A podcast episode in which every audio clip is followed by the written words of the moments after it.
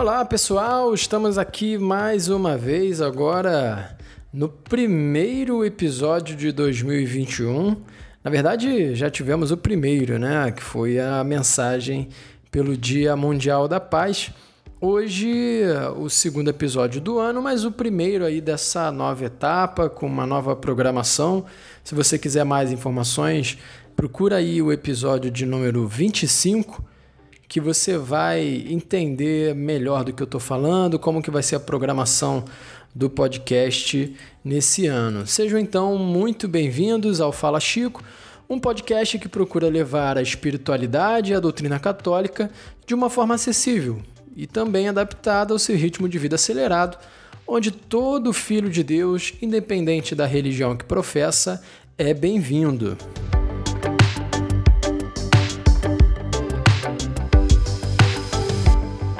Bom, e nesse episódio eu vou trazer para vocês um resumo da carta Fratelli Tutti, que foi lançada em outubro pelo Papa Francisco e que agora, às segundas-feiras, a gente vai fazer a leitura dela.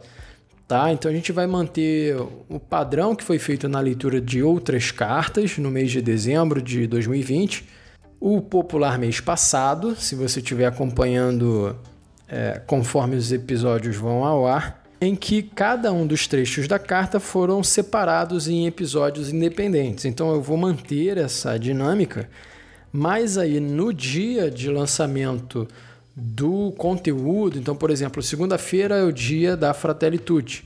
Eu vou lançar mais de um episódio.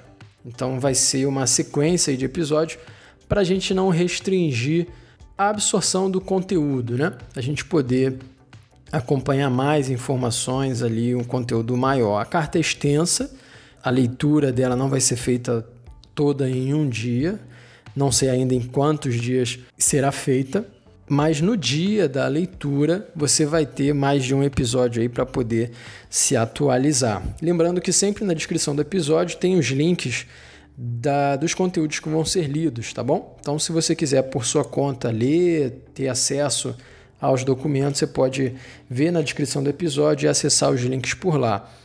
Hoje aqui, nesse episódio, eu vou ler uma matéria que saiu no Vatican News que traz um resumo da, da encíclica Fratelli Tutti. Fraternidade e amizade social são os caminhos indicados pelo Pontífice para construir um mundo melhor, mais justo e pacífico, com o compromisso de todos pessoas e instituições, reafirmando com vigor o não à guerra e à globalização da indiferença. Quais são os grandes ideais, mas também os caminhos concretos para aqueles que querem construir um mundo mais justo e fraterno nas suas relações cotidianas, na vida social, na política e nas instituições? Essa é a pergunta a qual pretende responder, principalmente, Fratelli Tutti. O Papa define-a como uma encíclica social, que toma o seu título das admoestações de São Francisco de Assis, que usava essas palavras para se dirigir a todos os irmãos e irmãs e lhes propor uma forma de vida com sabor de evangelho. A encíclica tem como objetivo promover uma inspiração mundial à fraternidade e à amizade social. No pano de fundo, há a pandemia da Covid-19, que revela Francisco irrompeu de forma inesperada quando ele estava escrevendo esta carta. Mas a emergência sanitária global mostrou que ninguém se salva sozinho e que chegou realmente o momento de sonhar como uma única humanidade, na qual somos todos irmãos.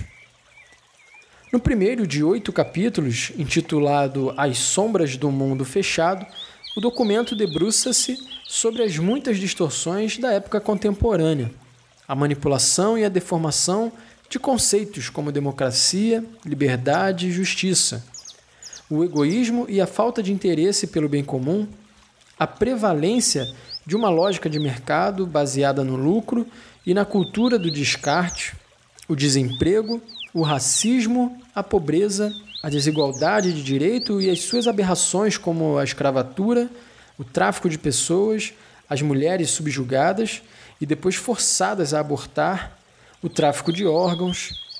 Estes são problemas globais que requerem ações globais, sublinha o Papa. apontando o dedo também contra uma cultura de muros que favorece a proliferação de máfias alimentadas pelo medo e pela solidão. Há muitas sombras, porém, a encíclica responde com um exemplo luminoso, o do bom samaritano, a quem é dedicado o segundo capítulo, Um Estranho no Caminho.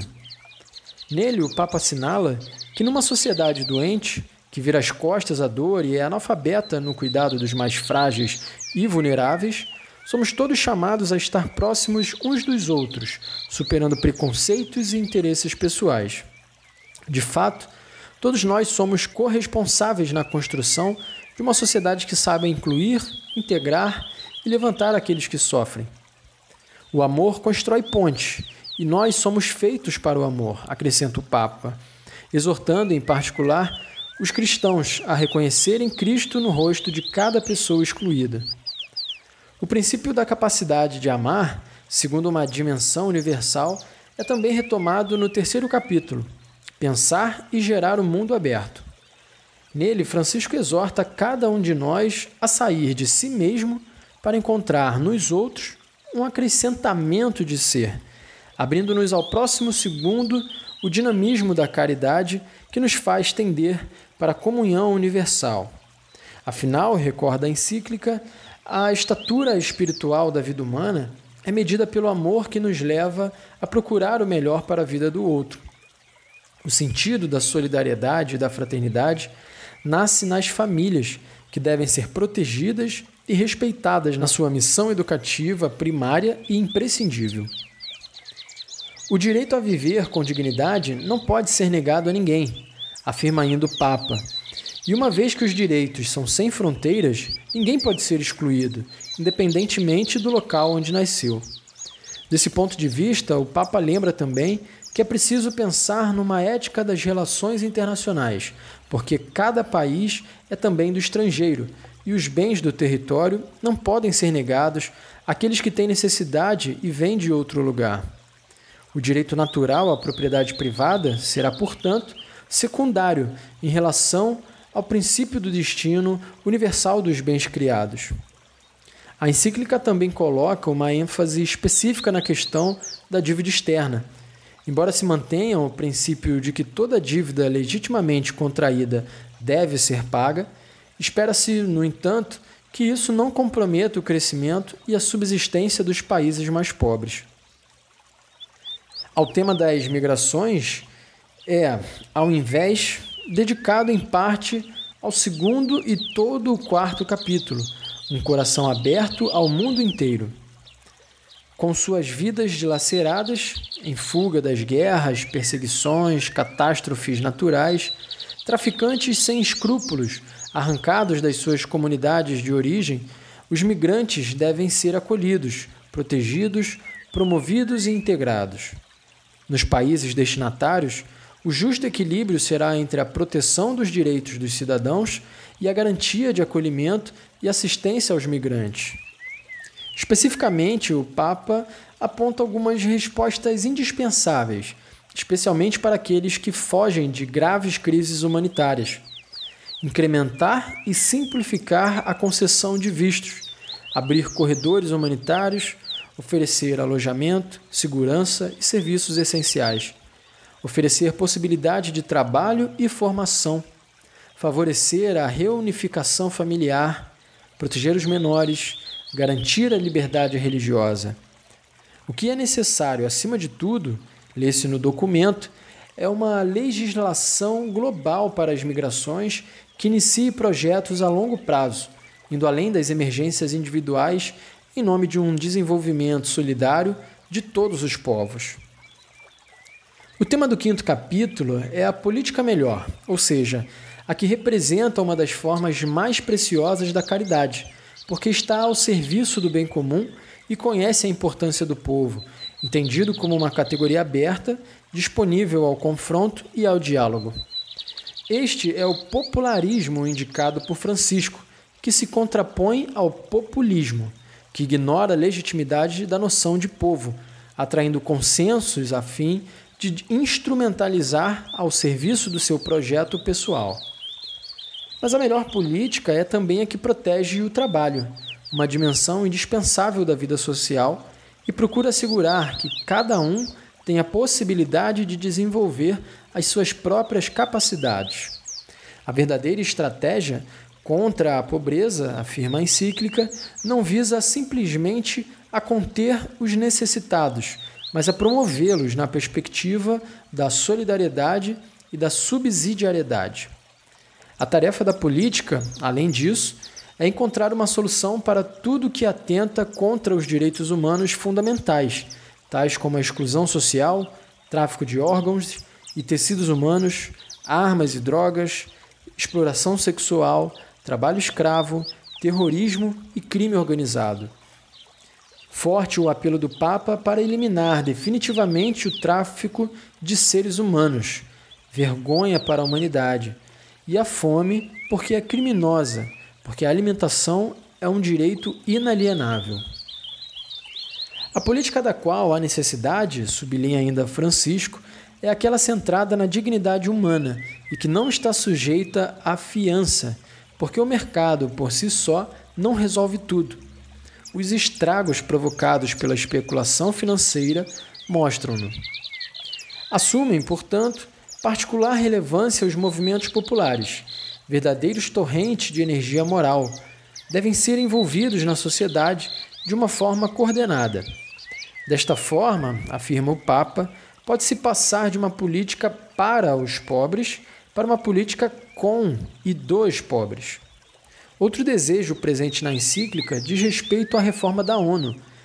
Perante o domínio da dimensão econômica, de fato, a tarefa das Nações Unidas será dar uma real concretização ao conceito de família de nações, trabalhando para o bem comum e erradicando da pobreza e a proteção dos direitos humanos recorrendo incansavelmente à negociação, aos mediadores e à arbitragem, afirma o documento pontifício, a ONU deve promover a força da lei sobre a lei da força.